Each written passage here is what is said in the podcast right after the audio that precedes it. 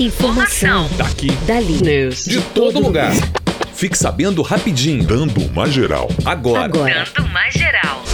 Presidente da República Jair Bolsonaro está com Covid-19. O presidente Jair Bolsonaro informou nesta terça-feira que seu exame para detectar se está infectado pelo coronavírus deu positivo. Ontem, após sentir febre e dores, Bolsonaro foi ao Hospital das Forças Armadas em Brasília e decidiu fazer o exame. O presidente afirmou que sentiu mal-estar, cansaço, dores musculares e uma febre que chegou a 38 graus. Ele ainda disse que agora está se sentindo perfeitamente bem. Bolsonaro ainda informou que tomou a cloroquina, remédio que vem defendendo como tratamento para a Covid-19, mas que não tem comprovação científica de eficácia contra a doença. O presidente tem 65 anos e faz parte da faixa etária considerada grupo de risco.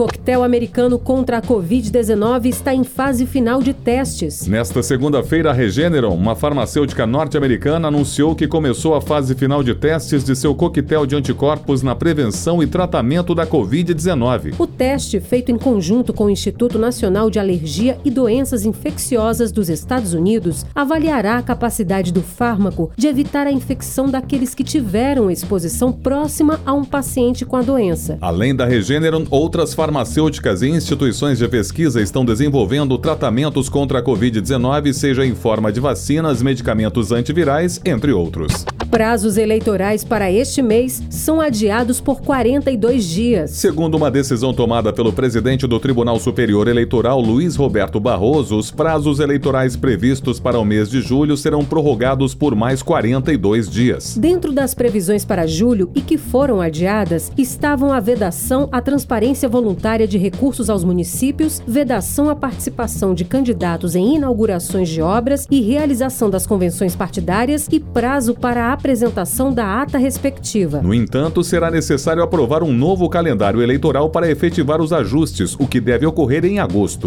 MEC abre período de inscrições para o SISU do segundo semestre de 2020. Nesta terça-feira, o Ministério da Educação abre o período de inscrição do Sistema de Seleção Unificada, o SISU, do segundo semestre de 2020. O estudante interessado em concorrer a uma vaga tem até a próxima sexta-feira, dia 10, para se candidatar. Ainda segundo o cronograma, a divulgação dos resultados será no dia 14 de julho. A abertura das matrículas será no dia 16, com encerramento no dia 21 de julho. O SISU reúne milhares de vagas de graduação em universidades públicas brasileiras. A seleção é feita online por meio da nota do Exame Nacional do Ensino Médio de anos anteriores.